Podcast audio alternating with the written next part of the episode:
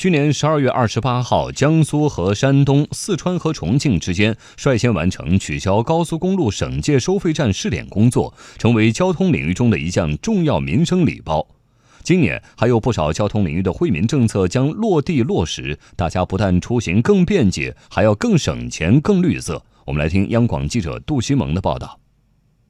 过去二十多天里，山东高速股份有限公司枣庄信息分中心主任王春燕每天看着车流如流水一般通过原来的苏鲁省站口。真切感受到了取消省界高速收费站带来的民生实惠。没有撤销省界收费站以前，像春运期间这么大流量的车辆通行的时候，我们这个苏鲁站的话是进出口是二十四个车道，基本上所有的车道包括广场车都是满满的。现在就特别顺畅，两个反差特别大。去年十二月二十八日，江苏与山东、四川与重庆之间率先完成取消高速公路省界收费站试点工作，从此在这两对省份之间跑高速。再也不需要踩一脚刹车，而今年这个民生礼包将被推广到更大范围内。交通运输部公路局副局长孙永红说：“交通运输部将认真地总结试点区域的工作经验，进一步优化相关的方案，指导各地深入开展第二批试点工作，并且适时在全国推广。”高速上的民生礼包还不止这一项。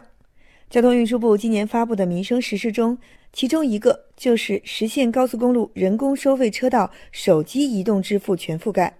交通运输部新闻发言人吴春耕说：“今年年底前就力争让大家享受到这份方便。目前，在全国二十九个联网收费的省份当中吧，有二十八个都在积极的开展。山东、浙江、江苏等十四个省已经实现了高速公路人工收费车道移动支付的。”全覆盖。